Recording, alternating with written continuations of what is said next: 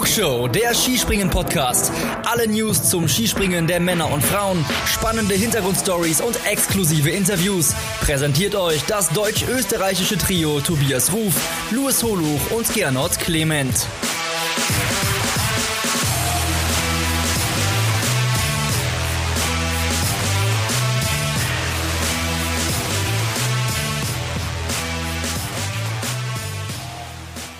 Interview-Time in der Flugshow. Daniel Huber hat Olympiagold geholt und er stand im vergangenen Winter zum allerersten Mal im Weltcup ganz oben auf dem Siegerpodest.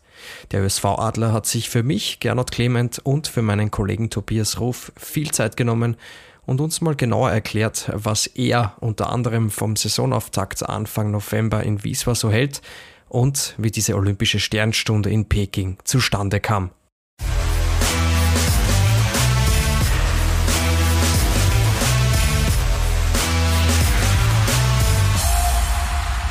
Gibt es einen besseren Zeitpunkt als nach dieser Saison mit Daniel Huber zu sprechen? Wir von der Flugshow finden nein, denn er hat die beste und erfolgreichste Saison seiner Karriere hinter sich. Elfter in der Gesamtwertung ist er geworden.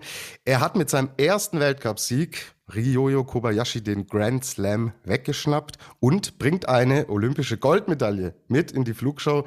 Deswegen sind wir sehr stolz und glücklich, dass er heute unser Gast ist. Hallo und Servus, lieber Daniel Huber. Ja, hallo, grüß euch. Hallo ähm, Gernot, hallo Tobias. Äh, vielen Dank für die Einladung. Wir danken dir und legen schon mal los und gehen wir doch aktuell rein. Heute ist der 26. Juli. Daniel, wie geht's dir? Wie ist der aktuelle Stand in der Vorbereitung? Wie ist es dann angelaufen? Ähm, ja, also wir stecken schon mittendrin in den Vorbereitungen. Ähm, geht eigentlich eh schon wieder seit äh, Anfang Mai ähm, mit dem Krafttraining ähm, ziemlich durch dazwischen einmal Urlaub gehabt, da, also war doch auch die Zeit versucht zu, zu genießen und ähm, ja, jetzt gerade ist es sehr intensiv, sehr anstrengend, ähm, was es körperlich angeht. Ähm, versuchen auch jetzt immer mehr Skisprung-Schwerpunkt reinzubringen und auf der Schanze ähm, ja, immer weiter voranzukommen und ähm, es läuft eigentlich ganz gut, obwohl sicher nur einiges an Arbeit dahinter steckt jetzt. Mhm. Äh, wo macht Daniel Huber Urlaub? Geht er richtig in die Sonne mal äh, weg vom Wintersport so gefühlt?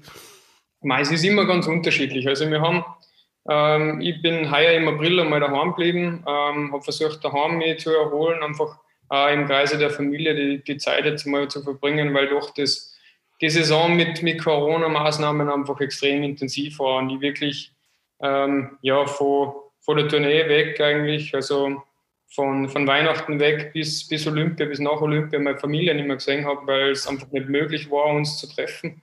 Und ähm, deswegen habe ich gesagt, will jetzt einfach einmal zu Hause sein und wirklich die Zeit mit ihnen auch verbringen. Und ähm, das hat extrem gut dann, habe sehr viel Energie dankt in der Zeit und war aber dann im Juni schon nochmal äh, mit meiner Frau äh, in Kroatien und haben da einen, einen lässigen Segelurlaub gemacht. Noch. No, das klingt nach der perfekten Mischung. Ähm, du hast schon jetzt über die, die Vorbereitung gesprochen. Gibt es denn spezielle Schwerpunkte, spezielle Bereiche, an denen du gezielt arbeitest? Ähm, ja, bei mir ist es gerade, ähm, eigentlich haben wir versucht, ähm, über die Monate immer mal wieder einen Schwerpunkt zu setzen. Also wir haben gestartet mit der Anfahrtsposition und geschaut, dass man die einmal stabilisiert, ähm, um wirklich auch eine Basis zu schaffen. Ähm, dann war jetzt äh, letzte, na, vor zwei Wochen ähm, in, in Lillehammer oben, da haben wir einen Schwerpunkt Flug gehabt, weil sie die Chancen einfach sehr gut anbietet dazu. Ähm, versucht da auch einiges im Setup anzupassen, ähm, ja, auch an der Idee, wie man fliegt, wie man das Ganze ansteuert und ähm, die Ski kontrolliert. Ähm, ja, da daran zu feilen und das hat eigentlich auch sehr viel Spaß gemacht und gut funktioniert und ähm, jetzt ist, steckt gerade ein bisschen mehr der Absprung im Vordergrund. Äh, Vordergrund. Also es, es wechselt immer, ähm, aber je nach Phase auch, was sie anbietet. Aber ich glaube, so aus den Augen darf man ja schlussendlich eh nichts verlieren. Hm, du musst natürlich das Gesamtpaket immer im Blick behalten, wie du sagst. Äh, jetzt liegt hinter uns, wie gesagt, 26. Juli, hinter uns liegt das erste Wochenende im Sommer Grand Prix. Du warst nicht dabei. Ähm, wie stehst du denn grundsätzlich zu diesen Sommer Grand Prix? Welche Priorität haben sie für dich und wie selbst gehst du ran an solche Wettbewerbe? Ja, es ist immer, ich glaube, je nachdem, in was für einer Phase dass man dazukommt. Also ähm, grundsätzlich sehe ich die Sommer Grand Prix schon sehr positiv, weil es einfach auch ein bisschen ein Austausch ist. Ähm, auch, wir haben eigentlich fast jedes Jahr neue Materialkontrollen ähm, oder ähm, irgendwelche ähm, ja, Materialgeschichten, die einfach auch anpasst werden müssen. Und da eignet sich einfach der Sommer Grand Prix, dass man sich ein bisschen austauscht mit der FIS, mit ähm, ja, allen möglichen Beteiligten, auch anderen Nationen, wie es denen geht. Und ähm, deswegen finde ich sie schon immer sehr positiv, wobei man es immer mit einem, ja, ein bisschen zwiegespalten betrachten muss, glaube ich, weil es einfach bei 35 Grad im, im Sommer in der Mittagshitze, wie es jetzt in Wiesler war, ähm, ist es definitiv eine andere Sportart wie, wie im Winter. Also so, so feinfühlig, glaube ich, ist ähm, jeder ähm, im Weltcup-Zirkus, dass, dass man das, den Unterschied auch merkt. Aber wenn man gut ist, ist es super und wenn man nicht gut ist, ist es eigentlich egal. okay, also auch so ein bisschen zwar Wettbewerb, aber der ganz große Druck, das bestätigen mir auch viele äh, andere Skispringer oder Biathleten, die äh, Sommerbiathlon machen, die sagen, es ist halt auch eine angenehme Form des Wettbewerbs, weil es A, doch Wettbewerb ist, aber dieser ganz große Druck einfach nicht auf dem Kessel ist. Geht dir dann wahrscheinlich genauso. Ja, ganz genau. Also beschreibst du ganz richtig. Ich glaube, es sieht bei uns auch jeder so. Es ist doch immer ein Wettkampf einfach, wo man abliefern will und, und wo man ähm, gut sein will. Und natürlich will man dann sein Bestes geben, wenn man da vor Ort ist. Und umsonst will man ja auch nicht hinfahren. Aber es ist dann doch so, dass man ja, vielleicht sich ein bisschen was wo man merkt, okay, da muss ich noch ein bisschen mehr dran arbeiten, da muss ich noch ein bisschen ähm, mehr feilen. Aber schlussendlich ähm, ist ja dann gerade zum vom Juli weg äh, doch noch ziemlicher Weg bis, bis zum Weltcup-Start und ähm, ja, da kann noch viel passieren. Genau. Äh, weißt du schon, ist was konkret geplant, ob du beim Sommer Grand Prix nochmal an den Start gehen wirst und wo? Ja, ab jetzt werden wir wahrscheinlich alle mitmachen. Also wir werden jetzt Courchevel mal sicher mitnehmen.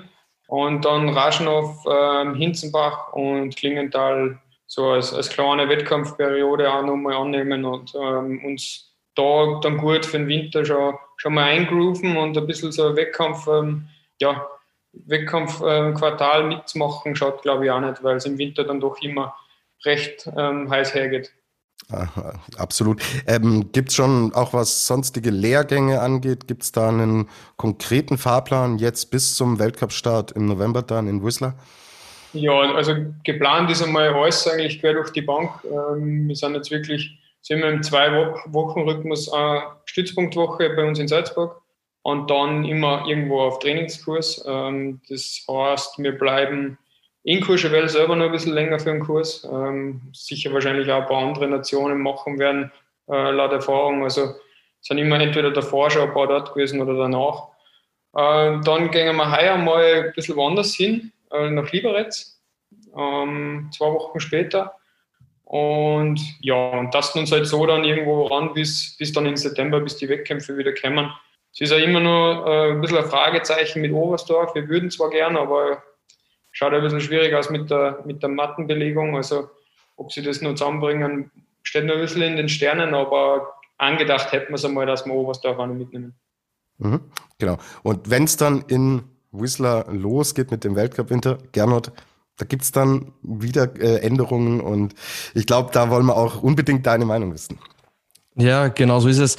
Äh, Daniel, ich würde gern äh, mit dir über die ganzen Neuerungen sprechen, die jetzt äh, vor euch liegen, wenn wir mal äh, Richtung kommenden Winter blicken. Äh, es geht Anfang November los in Wieswa mit einem Weltcup, den es eigentlich so in der Vergangenheit noch nie gegeben hat. Ihr werdet auf einer Eisspur anfahren, aber auf Matten landen. Nennen wir es einfach mal Hybrid-Weltcup.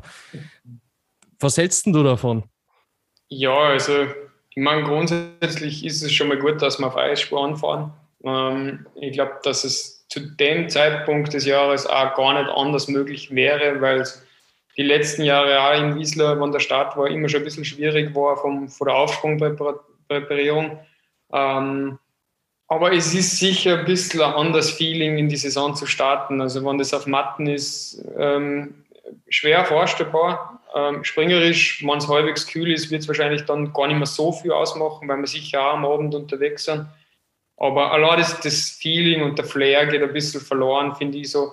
Und, und es wird da schon ähm, ja, irgendwo an einer Grenze ähm, ja, hantiert, die, die auch ein bisschen zukunftsweisend sein könnte. Und ähm, deswegen sehe ich schon ein bisschen zwiegespalten, weil wenn dann, keine Ahnung, im Bischofshofen einfach der, der Dezember richtig schlecht war und die Chancen einfach nicht zum Herrichten ist, haben wir dann das Tourneefinale auch auf Matten.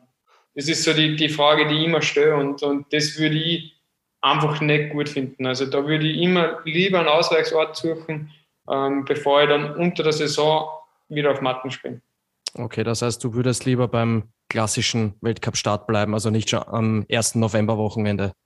Na, genau. Also ich habe es immer cool gefunden, dass es auch so einen Stichtag gibt, wo es dann auf Schnee zum Springen ist. Das war für uns immer eigentlich so das erste Training ähm, in Wiesla oder, oder zumindest ähm, das erste Training an, an den Weltcup-Stationen und das hat auch seinen Reiz gehabt. Das war immer was Besonderes, weil, weil jeder ein bisschen aufgeregt war, das erste Mal auf Schnee landen, hat auch keiner gewusst, wie, ja, wie tut es an, wie geht's, wie ist die Schanze präpariert. Aber es hat immer was Spezielles gehabt und ähm, deswegen finde ich es auch ein bisschen schade, dass es dann nicht gleich weiter durchgeht. Das ist ja auch was, was ein bisschen anders ist und neu ist für uns, weil für, vor allem für die Skispringer war es eigentlich so, dass bis auf Weihnachten kein freies Wochenende war. Und das ist ein bisschen äh, schade, weil man es ein bisschen aufteilt und ähm, ja, dem Ganzen so die, die äh, harte, aber doch sehr schöne Phase nimmt, dass es einfach von Ende November bis Ende März voll durchgeht. Ähm, ich hatte in der letzten Saison schon ein bisschen auch kritisiert, dass meiner Meinung nach dieser Kalender ohnehin schon krass vollgestopft ist. Jetzt äh, fangen wir Anfang November an, statt Mitte, Ende November. Jetzt gehen wir sogar in den April rein. Ähm, ist es jetzt nur eine, nur eine Sicht von außen? Also, wie gesagt, ich finde es einfach auch too much. Ich sehe es auch an der Resonanz von außen, dass die Leute irgendwann das Gefühl haben, es ist ständig Wettbewerb. Es ist ständig Skispringen, Skispringen, Skispringen, Skispringen. Ähm, ist es nur meine Sicht von außen oder wie, wie siehst du als Springer das? Ist es tatsächlich jetzt zu aufgebläht und wird dadurch noch eine Spur aufgeblähter? Ähm, es ist schon sehr viel. Also man muss ja auch bedenken, bei uns ist es nicht so wie im Alpinsport zum Beispiel, dass wir die Disziplinen durchwechseln, sondern bei uns fährt jeder Athlet immer alles. Ja. Und bei den Alpinen, also ich habe da auch mit, mit ähm, ja, ähm, Spezialisten quasi gesprochen, die nur einen Slalom fahren, die haben teilweise sieben bis neun Weltcuprennen im Jahr. Und ich habe letztes Jahr, ich glaube, 40 Bewerbe gehabt. Wahnsinn. Also nur im Winter. Und das ist schon ein, ein massiver Unterschied. Und ich finde auch, dass es teilweise schon ein bisschen zu aufgebläht ist, vor allem so, wenn du jetzt auch medial an, an so Phasen denkst, nach der Tournee. Ähm, es ist die Tournee sehr spannend für alle, aber was dann das Wochenende drauf passiert, ist, interessiert eigentlich keinen. Ich finde, da einmal ein freies Wochenende zu machen, ähm, wäre absolut richtig und, und würde jedem gut tun. Ähm, oder auch nach der Raw Air oder vielleicht vor der Raw Air, so, so das ein bisschen aufzuteilen, dass man da mal ein freies Wochenende und da mal ein freies Wochenende hat. Wäre schon spannend, aber ähm, es bringt halt nichts, einen Weltcup-Start zu machen, dann zwei freie Wochenenden, dann wieder ein Wettkampf, dann wieder freies Wochenende und dann geht es erst los und dann geht es eigentlich auch durch. Also, ja. ja. Weil du gerade schon die Vier-Schanzentournee angesprochen hast, äh, lieber Daniel, bei uns war es in der vergangenen Saison sogar so, dass wir das Wort, ich erwähne es jetzt einmal, Bischofshofen aus unseren Sendungen verbannt haben, weil es uns einfach zu viele Wettkämpfe in Bischofshofen waren. Es gibt nie zu viele Wettkämpfe im oh, da haben wir schon einen Anwärter für die Lieblingsschanze. ah, ja. ja okay. Okay, na gut. Bin gespannt, äh, welche Antworten du dann am Ende beim Skisprung einmal eins liefern wirst. Ah, aber ich weiß, was du meinst mit, mit Bischofshofen. Also, ähm, man hat es auch wirklich gemerkt und wenn es mir nicht so gut gelaufen wäre, glaube ich, wäre es mir ähnlich gegangen, aber es war einfach jeder so erledigt. Die, die vier Tage oder fünf Tage dann in Bischofshofen auf die Tournee nur drauf, die, die zwei Wettkämpfe. Ähm, du hast einfach gemerkt, das Gas war heraus. Also ganz besonders bei, bei unseren deutschen Kollegen hast, du halt richtig gemerkt, dass es nicht mehr geht und auch ein bisschen irgendwo mitkämpft um die Tournee und dann halt doch enttäuscht und dann musst du aber noch weiter und eigentlich liegt dir die Chancen gerade nicht. Und ähm, im Endeffekt haben wir, glaube ich, aber da als Österreicher den Nationencup draht, weil uns ist einfach gut gelaufen und die Deutschen gar nicht und Behofen kann dann grausam sein. Also du kommst nicht mehr vom Fleck und ähm, ja, so bei uns ist es immer besser geworden und bei einer immer schlimmer und ähm, wie gesagt, also für mich gibt es nicht genug Wettkämpfe in Bischofshofen, ich habe es super gefunden. Aber wenn es schlecht läuft, dann bin ich genauso der, der sagt, du, es ist einfach der eine Tag oder die zwei Tage zu viel. Nationencup, äh, mannschaftliche Stärke, das sind auch Punkte, äh, die wir gleich noch ähm, besprechen wollen. Daniel, ich würde ganz kurz noch äh, gern mit dir über die weiteren Neuerungen sprechen. Ähm, bei der Materialkontrolle wird sich auch einiges ändern. Nicht nur, dass der Mika Juckera, der Finne, der jetzt äh, nicht mehr mit dabei ist, ersetzt wird durch Christian Kattol. Es hat sich ähm, etwas verändert. Es wird nämlich jetzt ein Bodyscan angewandt. Also es wird per, per Lasertechnologie werden die Körpermaße ermittelt. Hast du schon in irgendeiner Weise Erfahrungen damit gemacht oder, oder weißt du schon, was da genau auf dich zukommt? Ähm, ganz genau noch nicht, muss ich sagen. Ähm, bin auch schon sehr gespannt, wie das dann in Courchevel laufen wird. Ähm, wir haben aber die, die Abmessungen, also die, die äh, erste Kontrolle, wo quasi die Beinlänge, Armlänge ähm, und die Körpergröße ermittelt wird, was dann auch für die Skilänge schlussendlich ähm, ja, an, an, Bedeutung hat. Ähm, die haben wir schon gemacht und haben aber jetzt die Erfahrung gemacht, dass es bei uns jetzt über ja, fast alle hinweg, also weitestgehend eigentlich relativ wenig ähm, verändert hat. Und okay. ähm, da muss man aber schauen, wie dann die Kontrolle an sich stattfindet und wie das abläuft. Also da, wie gesagt, habe ich dann noch keine Erfahrung, weil einfach bei dem Wettkampf jetzt noch nicht dabei war. Aber das werden wir dann spätestens in Courchevel rausfinden. Ja, ich glaube, wenn man sich das Wochenende in Wieswa äh, mal genauer anschaut, ich habe gesehen am, am, Freitag bei Quali bei den Herren und Prolog bei den Damen, da gab es schon einige äh, Athletinnen und Athleten, die nicht starten durften, aber dann am restlichen Wochenende waren es insgesamt nur zwei Disqualifikationen. Aber ich glaube, da, da kann man dann dieser, dieser neuen Methode erstmal halbwegs optimistisch entgegenblicken. Ähm, was sich jetzt äh, noch verändern wird, äh, kommende Saison ist, dass der Rückenwind anders kompensiert wird. Also da wird mit 50 äh, Prozent äh, mehr Punkten kompensiert. Ich habe mir das in, in Visa mal genau angeschaut. Das war im Vergleich zu vorher, waren das äh, pro Meter pro Sekunde Rückenwind insgesamt mehr als drei Punkte, die man zusätzlich gut geschrieben äh, bekommen hat. Findest du oder inwiefern glaubst du, dass es da dadurch fairer wird, der Wettkampf? Ähm, ich glaube, dass es grundsätzlich ein guter Gedanke ist, weil einfach der Rückenwind schon sehr viel ausmacht ähm, vor allem bei der Anlauflänge, die dann immer im, im Winter bei den Wettkämpfen ist, weil man doch immer am Limit sein muss, weil ja eigentlich nur die Besten dann wirklich weit springen sollen oder, oder richtig weit springen sollen. Ähm, es ist aber auch ein bisschen ein zweischneidiges Schwert, weil einfach der Wind dreht sich halt und der verändert sich so massiv schnell. Ähm, gerade jetzt bei Bewerben wie in Nizhny Tagil haben wir es schon oft erlebt. Ich meine, das ist jetzt der raus, aber ähm, gibt andere Stationen an, wo sich der Wind so extrem schnell draht und eigentlich dann die Kompensation nicht zusammenstimmt mit dem, was wirklich tatsächlich während dem Sprung auf der Schanze passiert ist. Und dann ist es halt schwierig zu sagen, wenn du sagst, okay, ähm, der hat aber eigentlich Aufwind gehabt, kriegt aber vielleicht sogar Rückenwindpunkte, weil halt der Rückenwind in irgendwelchen Bereichen über, überwogen hat, ähm, ist es nicht mehr ganz zu verstehen, finde ich. Und das ist glaube ich, für uns schon extrem schwer, das nachzuvollziehen, weil wir es einfach selber nicht sehen. Für die Trainer auch extrem schwer nachzuvollziehen, weil sie oft neben der Schanze stehen und sagen, keine Ahnung, kann ich da nicht erklären.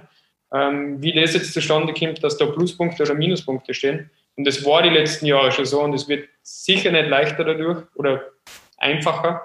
Und für den Zuschauer ist es natürlich ähm, am schwierigsten, weil der kann es der kann es nicht sehen, der, der muss darauf vertrauen, was die Daten sagen und das wird, ja, macht es nicht einfacher zum Zuschauen, leider. Das heißt, habe ich das richtig verstanden? Äh, du bist der Meinung, grundsätzlich ein guter Gedanke, aber Umsetzung schwierig. Ja, weil, ich meine, die Windmesser stehen auch nicht da, wo der Springer fliegt. Und mhm. Das ist halt immer, in der Umsetzung ist es dann einfach extrem schwer, das, das so ja, rauszufiltern, was jetzt quasi die Daten ergeben und was ich dann ähm, ja, für Punkte da verteile. Also es ist, da auf einen Computer vertrauen ist leider glaube ich, der nicht an der Position steht, wo der Springer ist, ähm, schwierig. Aber wer weiß, vielleicht wäre ja eines Besseren belehrt. Also es kann auch sein, dass es durchaus die, die Dinge einfach besser macht, wenn jetzt wirklich so leichte Auf- und Rückenbedingungen herrschen, ähm, dass es fairer wird. Mhm. Also ich glaube, die, die Schlussfolgerung von dem Ganzen ist, dass einfach Skispringen ein Sport ist, der nie ganz fair sein wird, äh, lieber Daniel. Unser drittes äh, Mitglied in der Flugshow im Podcast, der Luis Holoch, der heute nicht mit dabei ist, der ähm, hat sie natürlich aber nicht zweimal bitten lassen und hat eine Frage für dich vorbereitet und die geht genau in diese Richtung. Äh, mhm. Äh, und deswegen würde ich dir die einfach mal vorspielen lassen und dann äh, ja, sind, wir gespannt, sind wir gespannt, was du dazu sagst. Hallo lieber Daniel, hier spricht der Luis. Ich bin der dritte Teil der Flugshow und äh, freue mich natürlich ebenso, dass du dir die Zeit für unseren Podcast nimmst und möchte dir auch noch eine Frage stellen. Ich bin viel im Austausch mit äh, Kollegen und Fans, ähm, sowohl im In- als auch im Ausland und äh, wir alle stellen uns immer wieder die Frage, was an der aktuellen Situation des Skispringens könnte man verbessern, um die Sportart vielleicht auf ein neues Level zu heben oder generell sie besser zu machen? Da gibt's viele Ideen, viele interessante Ansätze, wie ich finde. Mich würde aber die Sicht eines Sportlers interessieren.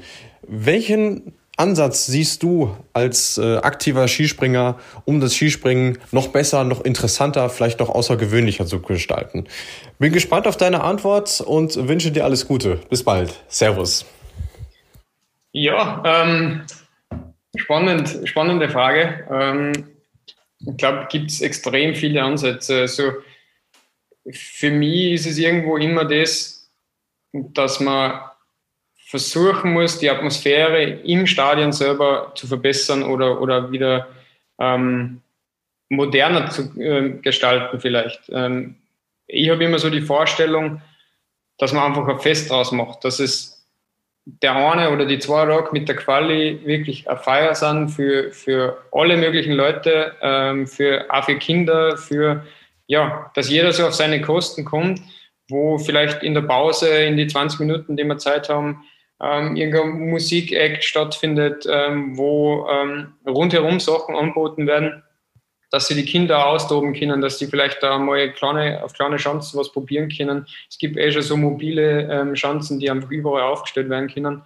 Ähm, und ja, so, so ein bisschen ein, ein Tagesausflug eigentlich für, für Eltern mit Kindern ähm, und eine Begeisterung schaffen. Also es ist, ich glaube, dass man, dass es schon cool wäre, vor, vor einem reinen ähm, ja, ich nenne es einmal Saufspektakel wegzukommen. Ähm, das, das muss irgendwo, glaube ich, das, das Ziel sein, sondern dass man ähm, ja, dass man ein schönes Familienfest draus macht. Das ist so irgendwie das mit, mit ähm, trotzdem Fangesang natürlich und, und allem, was dazugehört, aber einfach in einer angenehmen Stimmung. Und ähm, ich glaube, dass das gar nicht so schwer wäre, oft das umzusetzen, weil oft eh die Möglichkeiten und die Kapazitäten vor Ort wären, ähm, was, was ähm, die Flächen angeht. Ähm, und was da dazu kommt, ist, glaube ich, dass man an Athleten auch den Zuschauern näher bringt wieder. Ähm, das heißt, dass man Präsentationen macht im Stadion oder in dem Ort, wo die, wo die Sachen stattfinden ähm, oder nach der Quali ähm, ein Top 10 ähm, ja, Meet and Greet oder keine Ahnung einfach. Da gibt es so viele Ansätze, die man, glaube ich, ähm, machen könnte und auch Anreize für einen Athleten, wirklich überall dabei zu sein und, und ähm, sein Gesicht herzusagen, weil im Endeffekt verdienen wir ja auch damit das Geld. Ähm, was halt für mich da immer geschaffen werden muss, ist einfach so ein Rahmenbedingungen, dass es auch für einen Athleten angenehm ist, lange Zeit auf der Schanze zu sein, weil das kommt natürlich dann mit dem einher, dass man mehr Zeit auf der Schanze verbringen muss. Und wenn ich dann auf einer Bierbank in einem Container bin, der schlecht beheizt ist, dann macht es natürlich nicht so viel Spaß, als wie wenn ich ähm, irgendwo, keine Ahnung, einen Aufwärmraum habe, wo ich ähm, vielleicht auch regenerieren kann, wo ich, ähm, ja, was nicht, Home-Trainer aufgebaut sind, wo ähm, ich ein Buffet mit, ähm, muss ja nicht mega Auswahl sein, aber einfach halbwegs am vernünftigen Essen und nicht nur Frankfurter mit Semmel sein. Ähm, wo, ja, wo ich solche Sachen auch antrifft, weil dann glaube ich, ist jeder von uns bereit, dass er sich gern länger unten Zeit nimmt für Fans, für Autogramme, für Präsentationen, ähm, als wie ähm, und, und sieht auch jeder den Mehrwert, der das dann hat, was jetzt Wochenende für, ähm, für Veranstaltung werden könnte. wäre es ein, also ein Gedanken, den ich öfter hatte, auch um so ein Event-Charakter auch zu stärken und noch stärker in den Fokus zu rücken, dass man mehr Weltcups gemeinsam auch mit den Damen macht.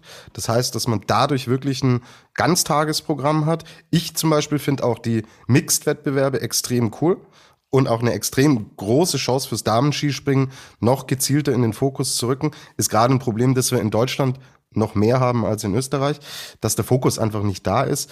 Ähm, ist es ein Ansatzpunkt, den du auch gut findest oder glaubst du, dass es vielleicht dann zu viel wäre, zu aufgebläht? Na, das glaube ich gar nicht. Also da bin ich voll bei dir. Ich glaube, ähm, im Biathlon funktioniert es ja super. Ja, mega. Ähm, also die fahren überall ähm, gemischt hin, ähm, haben die Wettkämpfe, die einen am Vormittag, die anderen am Nachmittag.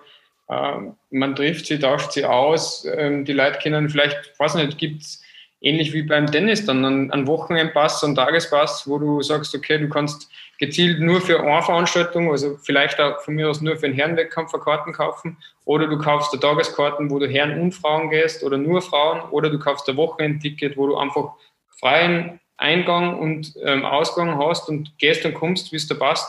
Und ähm, ja, und, und so wie, wie, weiß nicht, French Open, ähm, wo du einfach auf dem Gelände herumspazieren kannst, wo du Sachen ausprobieren kannst, wo da ähm, visuelle Sachen anboten werden, wo da Interviews anboten werden, wo die Meet and Greets anboten werden. Also ich glaube schon, dass es da, wenn die Atmosphäre angenehm geschaffen wird und die Räumlichkeiten gut genutzt werden, extrem viel Potenzial gibt und sowohl die, die Damen als auch die Herren extrem profitieren könnten davon. Das ist genau das, was im Biathlon tatsächlich auch passiert. Also wenn ich jetzt äh, Ruhpolding, unseren Heimweltcup sehe, da gibt's dann Schießanlagen, dann äh, ist eine Art Hüpfburg aufgebaut, dann gibt's so eine Art ja, Informationszentrum über Wintersportarten. Wie kann ich auch mein Kind, mein Bub, mein Mädel in den Nachwuchsverein bringen? Einfach das Ganze sehr nahbar gemacht. Ja. Und so wie du sagst, es gibt Tagestickets. Wer nur einen Tag hinfahren will, kommt nur einen Tag. Aber es gibt da Wochenendpässe. Und Ruhpolding, pff, diese Stadt, äh, dieses, diese Gemeinde, die platzt da aus allen Netten an den fünf ja. Tagen. Also ich kann den, kann den Gedankengang sehr, sehr gut, sehr, sehr gut nachvollziehen. Ähm, hast du überhaupt die Möglichkeit, weil wir jetzt auch schon über andere Sportarten äh, hinweg so ein bisschen sprechen, wie viel siehst du denn vom restlichen Wintersport und was sind da so deine Favoriten? Mm, unterschiedlich, aber eher wenig. Also oftmals sind es ähm, Slalom erster Durchgang geht es meistens ganz gut aus, weil der schon relativ früh startet. Ja, richtig. Ähm, oder 10 Uhr meistens. Ähm, ja, ja. Ja. Was man aber auch nichts macht, weil, ähm, weil ich das sehr gern schaue. Also Ski Alpin ist doch als als Österreicher, glaube ich, immer ein Thema, einfach auch von klein auf. Also ich bin mit dem Skifahren einfach groß geworden und ähm, deswegen von klein auf immer Fan gewesen. Ähm, und mittlerweile kennt man sehr viel von den Kollegen, die da fahren, weil sie auch mit uns in die Schule gegangen sind oder sogar in die Klasse. Und ähm, deswegen taugt man das schon immer.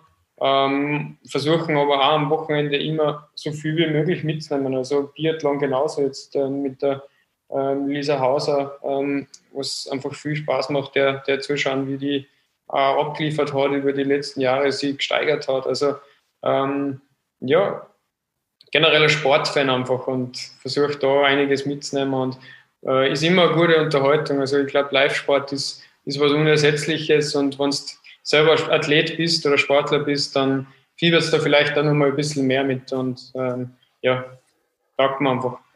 Genau. Und mal die Möglichkeiten, sich so Dinge dann vor Ort anzuschauen. Wir haben es besprochen, der Kalender ist so dicht gedrängt, da gibt es eigentlich keinen Spielraum. Wo es äh, unter normalen Umständen, nehmen wir mal Corona raus, normalerweise geht, sind die Olympischen Spiele, wo sich alle Wintersportler dann auch vor Ort treffen. Und du weißt, welche Brücke ich jetzt schlagen will. Ich habe es in der Anmoderation gesagt, wir haben heute eine olympische Goldmedaille hier. Ganz plakativ was hat sich für dich in deinem Leben durch diesen Olympiasieg verändert? Ähm, ja, erstmals war es einfach ähm, medial natürlich ganz andere, ja, ganz andere Aufmerksamkeit, die direkt danach auch stattgefunden hat. Ähm, äh, was natürlich Termine angeht, war es wesentlich mehr ähm, Ehrungen, ähm, ja, Einladungen und, und alles weitere. Also da ist schon viel passiert im unmittelbaren Zeitraum danach. Ähm, was aber das Gute ist bei uns, also das Gute jetzt in dem Fall, dass wieder danach äh, Ruhe einkehrt, ähm, ist, dass über den Sommer durch die Aufmerksamkeit ein bisschen weggeht. Und ähm, deswegen kannst du da dann wieder ein bisschen Zeit für dich schöpfen und, und einfach zu dir finden. Wie war es bei dir zu Hause in der Heimat am Wallersee? Wie würdest du da empfangen, Daniel? Ja, das war extrem cool. Also sie haben Überraschung, äh, einen Überraschungsempfang geplant, ähm, haben die ganze Straßen gesperrt, wo ich wohne. also ich habe gar nicht reinfahren können und glaube, es waren echt... Hast auswärts schlafen müssen? Dann. Nein, nein, schlussendlich also. habe ich dann schon haben dürfen, aber es bisschen gedauert. Ich habe mich durch alle möglichen ähm, ja, Vereine durchkämpfen müssen. Also angefangen bei Schützen und dann Musikkapellen. Ähm, ja, der Skiclub war natürlich da und ähm, haben mir haben ein Geschenk überreicht, die Gemeinde. Also äh, jeder, jeder war einfach echt ähm, ja, mega erfreut, dass, dass sowas passiert ist in der Gemeinde. Ich glaube, ähm, der Bürgermeister hat sogar extra nachgeschaut, ich bin der erste Olympiasieger aus der Kirche. Ähm, und Daniel, ja. wo hängt die Medaille jetzt? Also ich sehe jetzt im, im Hintergrund nichts. Ah, nein, wo befindet sich das Goldstück? Nur der Weiß im Keller. Ich habe noch nicht den, den, perfekten Platz gefunden, aber ähm, die wird sie jetzt demnächst, in den nächsten Wochen, wird sie sich im Wohnzimmer einfinden. Aber ich habe im Keller so einen kleinen Trainingsraum eingerichtet ähm, und habe da einen, einen, Kasten oder Vitrine mit ähm, den wichtigsten Preisen und da ist sie jetzt da aufgestellt. Also beim Training als Motivation immer dabei. Bessere Motivation kannst du kannst ja kaum geben. Nimm uns mal so ein bisschen aus emotionaler Sicht mit in diesen konkreten Tag, an dem ihr Olympiasieger wurdet. Wie hat sich's entwickelt? Wie hat sich's angefühlt? Ähm, ja, beschreibe es uns. Ich glaube, Gernot und ich werden in unserem Leben keinen Tag mehr haben, an dem wir Olympiasieger werden. Deswegen fände ich sehr, sehr spannend, das mal aus erster Hand zu hören. Im Kaffee trinken vielleicht, aber ja, und sportlich eher weniger. Im, Im, Bier trinken bin ich auch ganz gut. Ja. Also sag niemals nie. Lass mal lieber den Daniel reden. ähm, na, also Olympia ist natürlich irgendwo was, was Besonderes. Es war schon als Hinfahren, ich meine, die Umstände waren jetzt nicht so prickelnd, aber ähm, mit dem hat jeder leben müssen, der da hinfährt und hat auch jeder gewusst, auf was es sich einlässt. Ähm, aber dann war es für mich von Tag 1, vom ersten Training weg, wo ich dort war, einfach ähm, ein bisschen Achterbahn, ähm, weil ich echt cool gestartet habe im Training auf der Kleinen. Bin da, glaube ich, gleich mal Zweiter und Dritter waren oder so in die Durchgänge und habe mir dann echt Chancen ausgerechnet. Und es ist aber dann leider nicht mehr ganz so gelaufen, also teils, teils, mal besser, mal schlechter, aber ähm, es war sicher die Möglichkeit da gewesen. Aber ich habe dann einen Faden verloren und ähm, habe das auf der Großen nicht mehr aufglauben können. Ich habe dann versucht, irgendwie mich, mich wieder hinzukämpfen, habe mir gedacht, ja, Großschanzen liegt mir eigentlich besser. Ähm, hat sich dann aber auch als schwierig gestaltet und ähm, habe ja, die Chance gekriegt, den Startplatz gekriegt ähm, und das aber auch leider nicht so nutzen können, natürlich, wie wir das vorgestellt haben. Also es war dann echt eine intensive Wochen da, ähm, weil ich jeden Tag alles probiert habe, in der Vorbereitung irgendwo was zu finden, was mir irgendwie vielleicht einen kleinen ähm, Wink gibt oder einfach so eine kleine Hilfestellung, dass ich wieder ähm, reinfinde und, und einfach ähm, ja, wieder meine Form finde. Das ist leider nicht passiert. Ähm, und habe dann gewusst, okay, Teamwettkampf jetzt musst halt. Weil ja, du willst nicht der sein, der die, der die Medaille verhaut. Und habe dann ähm, irgendwie mit, ja, jetzt muss es eh sein, einfach wieder ein bisschen besser reingefunden und ähm, habe dann echt zum Glück eigentlich meinen besten Wettkampf drüben abgeliefert, glaube ich, oder, oder zumindest die ansatzweise besten Sprünge, auch vor allem auf der Großschanzen dann sagen können. Ähm, was glaube ich auch für das ganze Team wichtig war, weil der Graf die zweimal schwierige Bedingungen gehabt hat, echt einen zarten Start gehabt hat. Ähm, wo du eigentlich hoffst, okay, du setzt einen Topmann vorne ein, vielleicht, ähm, ja, kommt gleich mal Schwung rein und, und ähm, es, es läuft dann, weil so ist ein Teamwettkampf einfach oft aufgebaut. Wenn es von Anfang an läuft, dann, ähm, dann läuft es und ähm, dann kommt eine Leichtigkeit rein und dann, dann wird es ähm, meistens gut oder oft gut. Aber Grafti hat gleich mal einen schwierigen Start gehabt und du merkst dann schon so, jetzt müssen wir, ähm, jetzt muss es sein, du darfst jetzt nicht auch noch verhauen. Und ähm, irgendwie habe ich es aber geschafft, wirklich unter dem Druck einfach bei mir zu bleiben und meine Sachen zu erledigen und habe dann ganz coole Sprünge gemacht und sei, glaube ich, wieder in eine aussichtsreiche Position gesprungen. Und dann merkt man schon, okay, hey, wir sind wieder dran, ähm, passt, äh, es wird wieder. Und du merkst es dann sofort, es ist, entsteht eine, eine Stimmung, es entsteht so ein Spirit ähm, gemeinsam. Ähm, und wir sind eine coole Mannschaft, wir verstehen uns alle gut. Und ähm, da ist dann echt einmal so ein Ruck ein bisschen passiert. Der Jan hat super abgeliefert, dann ist nur mal was passiert. Der Fetti war sowieso die ganzen, die ganzen Spiele überragend eigentlich und hat, hat immer performt. Und ähm, dann war der erste Durchgang vorbei und wir haben gewusst, hey, wir sind voll da, wir, wir können, es kann nur alles passieren. Und das ist dann schon cool, wenn du dich dann zu viert wieder in der Kabine triffst. Ähm, du merkst, jeder ist angespannt bis unter die Nasenspitzen. Also es ist so eine Nervosität einfach über den ganzen Tag schon und, und dann während dem Wettkampf, du verschwendest keinen Moment, um, um nicht irgendwo zu schauen, dass du einfach abliefern kannst und, und einfach ja, dein Zeug erledigst, was du zum da hast. Und gleichzeitig entsteht aber so eine Gruppendynamik und so ein Gemeinschaftsgefühl und ähm, das haben wir in Österreich einfach auch ganz stark in unserer Gruppen. Und ich glaube, dass wir deswegen in die Teamwettkämpfe oft ähm, ja, vielleicht ein bisschen über uns hinauswachsen und dann den einen oder anderen Wettkampf so ja, um ein paar Zehntel für uns verdreht haben. Ähm, und das ist dann auch im zweiten Durchgang genauso wieder passiert. Und dann, ähm, ja, der Jan einen überragenden gemacht und hat uns dann erstmals in die, in die Führungsposition gesprungen und der Kraft in die haben unten schon echt zittert. Das ist, als Startspringer ist es schlimm, als Zweiter ist es auch schlimm äh, da unten dann zu stehen, wenn du nicht mehr, nicht mehr eingreifen kannst. Der Wind war halt auch ein bisschen Draht, also es war nicht der leichteste Wettkampf. Und ähm, dann das Gefühl, wo einfach der Einser da gestanden ist, ähm, wo wir uns alle umarmt haben, wo wir umgefallen sind vor, vor Kälte und Freude, war, war unfassbar und werde ich sicher mein Leben lang nie, nie wieder vergessen, weil das sind Emotionen, die einfach da hochkommen und ähm, wo du dann bestätigt kriegst, okay, du bist Olympiasieger. Und ja, ich habe es jetzt schon ein paar Mal gesagt, der Olympiasieger bleibt mein Leben lang. Und das ist schon sehr cool, also sie, sie Olympiasieger zu schimpfen. Absolut. Tolle Einblicke. Vielen, vielen Dank dafür.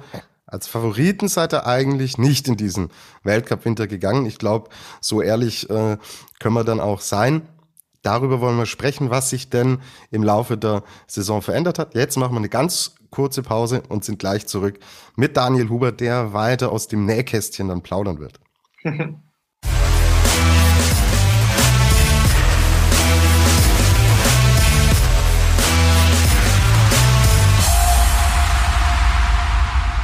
Wir sind zurück in der Flugshow und wir haben heute einen ganz besonderen Gast bei uns. Olympiasieger Daniel Huber ist bei uns. Und ja, wir haben eben vor der Pause schon den Olympiasieg thematisiert. Und ähm, wenn wir uns mal das Sportliche anschauen, Daniel, ihr wart jetzt nicht unbedingt die Favoriten äh, für diesen Wettkampf, aber du hast schon angesprochen, es hat sich eine gewisse Eigendynamik entwickelt. Und das hat sich aber, finde ich, über die gesamte Saison bemerkbar gemacht. Also ihr wart auch so um die Jahreswende äh, herum, wart ihr, wart ihr nicht die Nummer eins im Nationencup. Ich, ich glaube, da war es nur Platz drei. Aber woher kam denn, denn diese Leistungssteigerung und äh, welche Rolle hat da vielleicht auch euer Teamleader, der Andi Wiethölzel, das wiedergespielt? Ähm, ja, also das ist sicher richtig, dass wir jetzt nicht die, die Top-Favoriten waren. Also wir selber haben aber immer gewusst, dass alles möglich ist. Ähm, wir wollten unbedingt die Medaille und ähm, das wieder hat auch am Vortag gesagt, es ist Mission Gold und ähm, Gold ist das, was wir erreichen wollen. Also das hat er auch ganz klar angesprochen. Ähm, das habe ich, hab ich auch cool gefunden und ja, also er hat vorher an uns geglaubt. Das haben wir auch gemerkt, dass das wirklich ja, er das Potenzial sieht, er sieht, ähm, was wir machen, was wir schaffen können. Und ähm, wie schon angesprochen, es ist ähm, davor in die Teamwettkämpfe waren wir eigentlich immer eher über dem Niveau, wo wir uns bewegt haben. Also in die Einzel war es ja dann oft echt ein bisschen schwieriger.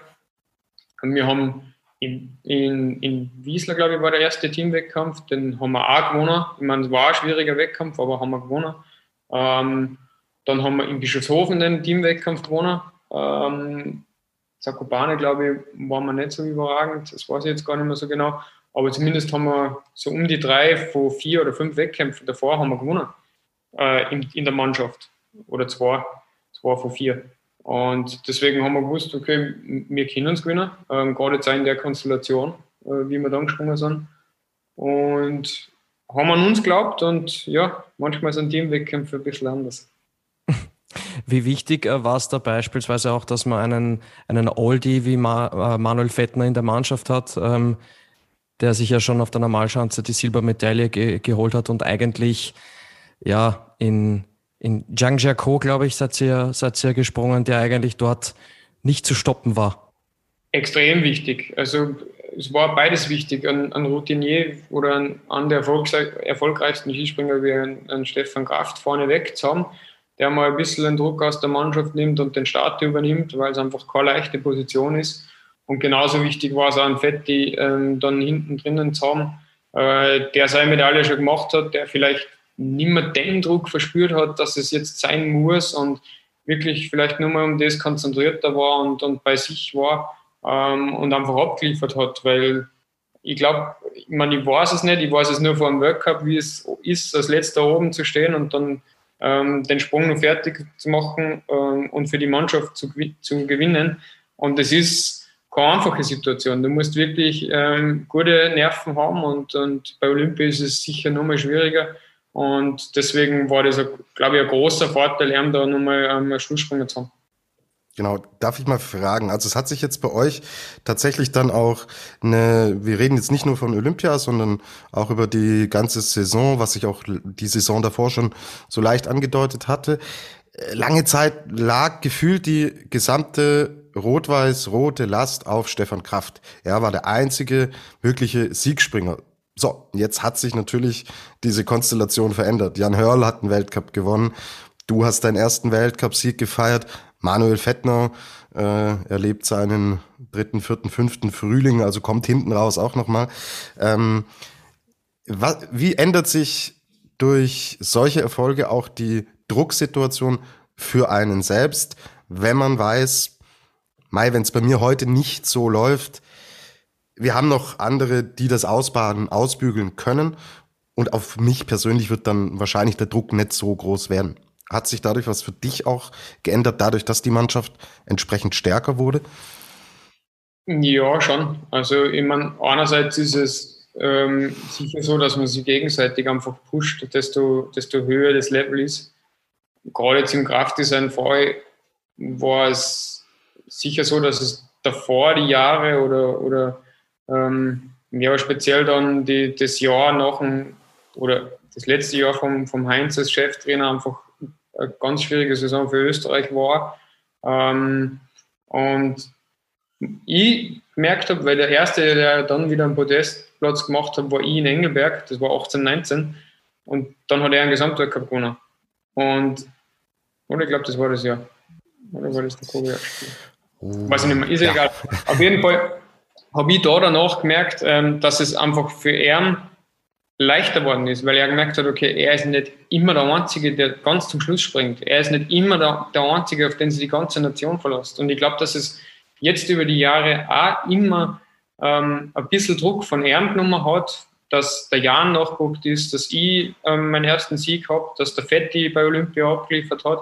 Und ähm, wie gesagt, also gemeinsam ist man immer stärker. Und wenn einfach das das Level in der Mannschaft höher ist, dann müssen alle mehr angasen, dann müssen alle schauen, dass sie bei der Sache bleiben und einfach ein Ding abliefern und das pusht die Mannschaft. Das kann zwar anstrengend sein, ähm, weil immer jeder ja, schneller, höher, weiter will, aber es, es treibt definitiv an. Hm, ich glaube, es war 1920, das Krafti den ja, Gesamtweltcup genau. in dieser Corona-Saison, die dann abgebrochen wurde, weil da war Karl Geiger auch noch äh, genau. mit, mit genau. in der Verlosung. Danach Garniröd und jetzt ja. ähm, Kobayashi. Ähm, äh, ja, danke auch für die Einblicke. Ähm, gibt's gibt's eine Art, ähm, also wenn du es wenn du insgesamt jetzt im Skispringen siehst, ich find's äh, krass, dass wir im Endeffekt in dieser Sportart eigentlich alle Altersspannen abbinden. Und ob du Anfang 20 bist, Mitte 20, Ende 20, jetzt kommen selbst Mitte 30-Jährige und können aufs Podest springen, können Weltcups gewinnen. Gibt es überhaupt ein perfektes Skispringenalter? Puh. Ähm, ja, ich glaube, dass das perfekte Skisprungalter gibt schon, aber das ist einfach sehr lang mittlerweile schon. Also ich glaube schon, dass so bis von Anfang 20 bis Mitte 30 geht, geht alles in Wahrheit. Also der Fetti hat es jetzt auch nochmal bewiesen. Ähm, aber ich glaube auch, dass das ähnlich ist wie beim, wie beim Fußball. man merkt beim Fußball auch, dass ähm, die Athleten oder die Sportler immer älter werden und eigentlich immer noch gleich fit sind. Also wenn man sich einen Ibrahimovic oder, oder einen Cristiano Ronaldo anschaut, die haben auch schon ein Alter erreicht, wo du sagst, okay, da hättest vor 15, 20 Jahren hätte da keiner mehr Fußball gespielt. Und ähm, das funktioniert aber perfekt, weil einfach die Trainingswissenschaften wahrscheinlich voranschreiten, weil anders trainiert wird, weil nachhaltiger trainiert wird, ähm, also wirklich auch ein bisschen gesundheitsschonender ähm, und dafür spezifischer. Und deswegen glaube ich, ist die Skisprungalter doch sehr ausgedehnt. Was ich aber glaube, ist, dass es nicht mehr so leicht passieren wird, dass mit 16 einer daherkommt und, und einfach ähm, ja, an, an Domen Breoz macht und einmal die ersten vier Wettkämpfe gewinnt oder so. Mhm. Dafür ist, glaube ich, auch die internationale Konkurrenz hat sich stetig weiterentwickelt. Also wir haben euch, wir haben hinten raus bärenstarke Slowenen gesehen.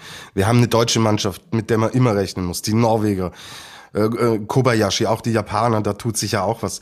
Ähm, über, über jetzt den Zeitraum, dass du im Skispringen auch mit aktiv dabei bist, bestätigt sich dieser Eindruck, dass diese Sportart einfach qualitativ immer hochwertiger wird. Ja, habe ich schon das Gefühl. Also ich habe auch das Gefühl, ich habe auch mit anderen Athleten aus anderen Nationen schon gesprochen und die haben auch das Gefühl, dass du jedes Jahr, ähm, auch wenn du gewonnen hast im Vorjahr, du musst die um ein Stück steigern im nächsten Jahr, weil ja, sonst bist du schon nicht mehr Erster, sondern nur Zweiter oder Dritter. Und es geht extrem schnell. Es ist ein schnelllebiger Sportart. Man sieht es da, jetzt der Kamil hat zum Beispiel ein schwieriges Jahr gehabt, ähm, was für viele, glaube ich, auch unerklärlich ist, woher das jetzt kommt. Also ähm, ja, es, es, ist einfach eine intensive Sportart, weil, es sehr viel, sehr feinfühlig ist und ähm, aber es, das macht es ja irgendwo dann aus, weil, glaube ich, jeder so die Chance hat, dass er, dass er einfach ähm, ja, sich steigert und am Tag X auf einmal da ist, wie der Fetti jetzt. Ich meine, der Fetti hat, glaube ich, jetzt 20 Jahre gebraucht, dass er sein, seine Einzelmedaille da macht. Und ähm, er hat es erwartet, der ist geduldig geblieben, ist da geblieben und hat sich jetzt daheim. Genau. Ähm, du hast Kamils doch erwähnt und ich hatte in meiner Aufzählung eine Nation nicht erwähnt. Habe ich es bewusst gemacht, habe ich es unbewusst gemacht? Es lief überhaupt nicht bei den Polen im letzten Jahr. Jetzt ist ein neuer Trainer da mit Thomas Thunbichler. Du kennst ihn. Whistler war schon mal beeindruckend, aber wir hatten es als Folgentitel auch Sommer Grand Prix bitte nicht überbewerten. Thomas Thunbichler, glaubst du, er kriegt die Polen wieder hin? Was ist er für ein Typ? Ja, ich traue es ihm auf alle Fälle zu. Also er ist, ähm, ich habe ihn kennengelernt als extrem motivierten jungen äh, Trainer, der eigentlich in allen Bereichen sehr viel Erfahrung hat. Also sei es jetzt ähm, in, der, in der Trainingswissenschaft oder auch im Materialbereich, weil er ähm, früher als Junger oder als, als ähm, Athlet auch immer extremer Tüftler war und zusammen mit seinem Bruder da wirklich die, die verrücktesten Sachen dahergebracht haben, die dann auf einmal super funktioniert haben wo das Reglement vielleicht noch nicht so eingeschnürt war, wie es jetzt ist, aber ähm, er ist definitiv einer, der ähm, einen Blick hat für die, für die Dinge, die wichtig sind. Und ähm, wenn er es schafft, den ganzen Laden ähm, zusammenzuhalten, ich weiß auch nicht, wie die Strukturen in Polen sind, also das ist immer, immer ein anderes Thema, aber grundsätzlich ist er ein Mann, den es definitiv zutrauen, der auch sicher bereit ist zu arbeiten. Also ähm, der gibt nicht auf. Ja, der Start war auf jeden Fall schon mal vielversprechend, aber Tobi, wie es das du schon richtig gesagt hast, bitte nicht überbewerten den, den Sommer Grand Prix. Daniel, du bist jetzt 29, du hast einen Weltcupsieg, du bist Olympiasieger. Wo soll es denn noch hingehen? Ja, ich habe, glaube ich, jetzt, ich meine, Olympiasieger klingt gut, aber es war halt auch die Mannschaft. Für mich war der, der Einzelweltcupsieg jetzt doch auch einmal einfach ein Riesenschritt, weil weil eben wie vorher schon angesprochen, gerade jetzt in mir in Österreich die letzten Jahre äh, doch immer im Team besser waren als wie in die Einzelwettkämpfe. Ähm, An Kraft, die vielleicht einmal ein bisschen ausklammert. Aber ich glaube, dass es dahin gehen muss, dass die Einzelperformance einfach besser wird, dass es konstanter wird. Und ähm, ja, dass ich vielleicht ähm, auch um eine Einzelmedaille mal mitkämpfen kann, ich, das weiß ich, wenn die Form stimmt. Aber dass einfach die Konstanz nur so dazu kommt, dass ich wirklich äh, da ein bisschen ähm, das öfter abrufen kann. Aber warte mal, Einzelmedaille, sprichst du jetzt über die nordische WM oder blickst du da schon Richtung 2026? Ähm, nein, jetzt konzentrieren wir uns einmal auf die nordische WM. Aber natürlich ähm, habe ich jetzt Olympia mitgemacht, das äh, anders war. Ähm, und ich würde gerne nochmal eins in Europa mitmachen. Und ich glaube, die Erfahrung aus den letzten Spielen helfen mir sicher auch. Aber das ist so, so weit in Zukunft. Jetzt ist einmal der Fokus für mich dieses Jahr wirklich auf, auf Tournee und ähm, nordische WM, weil das die zwei Highlights sind dieses Jahr und ähm, das, ist, das ist das, was man im Hinterkopf hat bei jedem Training und ähm, was ja nur mal die extra Motivation für das heutige Jahr geben sollte. 2024 die Heim-WM am Kulm und da geht das alles, war alles wahnsinnig schnell. Ich bin Apropos, ja ganz gern. Also. genau, glaube ich dir. Apropos schnell, ich glaube gerne anhand mit dem Blick auf die Uhr, unser Skispringen einmal eins muss sein. Und Gernot, ich überlasse dir gerne das Wort. Du darfst mit dem Daniel jetzt beginnen. Es wird jetzt ernst, lieber Daniel. Das Skispringen einmal eins der Flugshow, das ist die Königsdisziplin und jetzt kommt nochmal Drucksituation hm, auf eine andere Art und Weise. Bitte. Ganz Gernot. genau, Daniel. Das ist das Planitzer unter den Podcasts, das Skisprung einmal eins. Also jetzt, äh, jetzt bin ich gespannt, wie du dich da schlägst. Äh, beginnen wir mal, es sind insgesamt fünf Kategorien. Äh, beginnen wir mal mit der ersten, die ist relativ leicht. Äh, was ist denn deine Lieblingsschanze? Ja, wie angekündigt, Bischofshofen gehört, gehört da ganz stark dazu. Also ich würde jetzt, als Nummer eins würde ich Bischofshofen nennen, dann Planitzer und dann Engelberg. Okay, also der heimatverbundene Daniel Huber. Ja. Schauen wir weiter. Kategorie 2. Gibt es eine, eine Schanze, die du gar nicht magst? eine sogenannte Hassschanze? Ähm, Klingenthal und Lachti. Klingenthal und Lachti. Okay. Danke für Lachti. Das war aber jetzt äh, tatsächlich, das war jetzt tatsächlich wie aus der, wie aus der Pistole geschossen, die, die zwei Orte. Ja. Äh, vielleicht ein, zwei Sätze, warum? Bei Klingenthal kann ich es gar nicht erklären, warum. Okay. Ich weiß es nicht, aber ich bin da die letzten Jahre einfach nicht so zurechtgekommen, wie ich mir das vorgestellt habe. Äh, bei Lachti ist es einfach der, der steile Anlauf und der, der extreme Radius, die mir irgendwie nicht so liegen, ähm, wo ich meine Probleme habe, aber wo ich eben auch gerade dran bin, dass ich, dass ich da eine Stabilität reinbringe und das ähm, ja, ein bisschen konstanter wird. Aber in Finnland selbst fühlst du dich schon wohl wahrscheinlich. Ja, extrem. Also Kusamo mag ich, mag ich richtig gern zum Beispiel. Ähm, also das ist das Land ist nicht das Problem. Die Chance ist selten, meistens ist man es selber. Alles klar, also Klingenthal und Lachti, die Chancen, die Daniel Huber am wenigsten mag. Äh, dritte Kategorie, drei von fünf. Äh, Gibt es einen Flugstil von einem Kollegen oder vielleicht einem Ex-Athleten oder einer Ex-Athletin, äh, der dir besonders imponiert? Ein Flugstil? Ähm, Ryo Kobayashi in seinem ersten Gesamtweltcup-Jahr. Ähm, mhm, 18, 19? Ja. Ähm, was gefällt, was gefällt mir nur? Ja, Lindwig war schon auch richtig cool letztes oh ja. Jahr. Also gerade da im Planitzer, wie er geflogen ist, war schon sehr beeindruckend, da die, den Systemschluss, den er hat und ähm, wie mhm, schnell das mhm. Körperschießsystem zusammen ist, ohne dass er äh, drüber rotiert, war, war sehr beeindruckend und hat man, glaube ich, eben davor nur beim, beim Kobayashi in dem Ausmaß gesehen. Mhm. Lindwig, auch Olympiasieger geworden in Peking von der Großschanze. Äh, wo wir, Stichwort Olympia, so ich glaube, äh, ich weiß, was jetzt deine Antwort sein wird, aber bin trotzdem gespannt. Kategorie 4, dein schönster Karrieremoment. ja, es sind zwei. es sind eigentlich zwei. Ähm, okay. Na, der schönste war Olympia. Definitiv. Weil mhm. ähm, allein ist es schön, aber zu viert feiert es einfach besser. Das ist schön. Also die Gemeinschaft ist Daniel Huber besonders wichtig. Da sind wir schon bei der letzten Kategorie vom Skisprung einmal eins. Äh, dein kuriosester Karrieremoment oder gibt es einen verrücktesten Wettkampf, der dir spontan einfällt? Den verrücktesten Wettkampf. Mein erster Podestplatz in Engelberg war mhm. extrem verrückt. Oder generell das Wochenende. Weil da bin ich davor beim Trainingskurs, da waren wir noch in Lillehammer, weil in Neustadt abgesagt worden ist.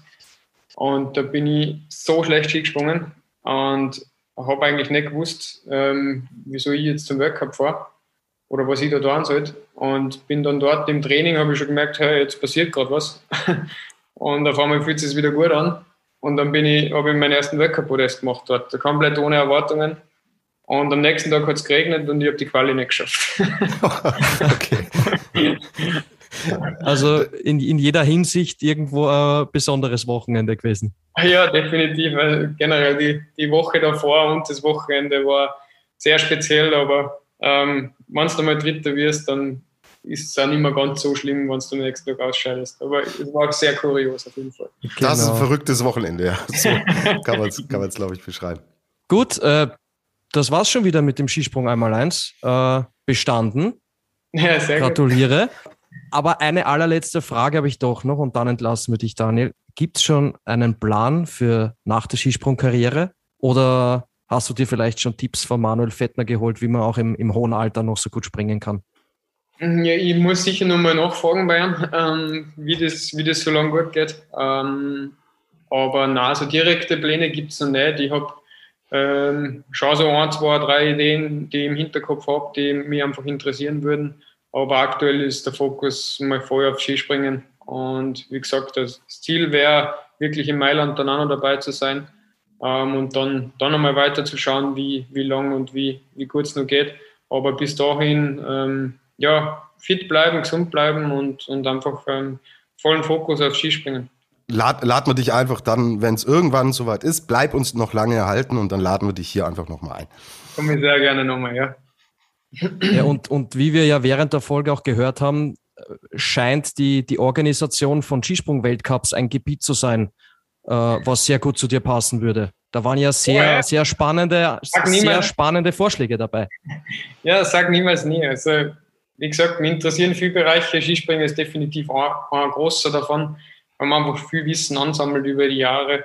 Ähm, und gerade jetzt so wie bei mir, wo es einfach lang dauert hat, bis du im Weltcup kommst, du lebst alle Stationen vielleicht ein bisschen länger und ähm, ja, hast in allen Bereichen ein wenig mehr Erfahrung und deswegen ähm, sage niemals nie, kann man im Skispringer jede mögliche Position oder jeden möglichen Posten vorstellen. Wir sind auf jeden Fall gespannt.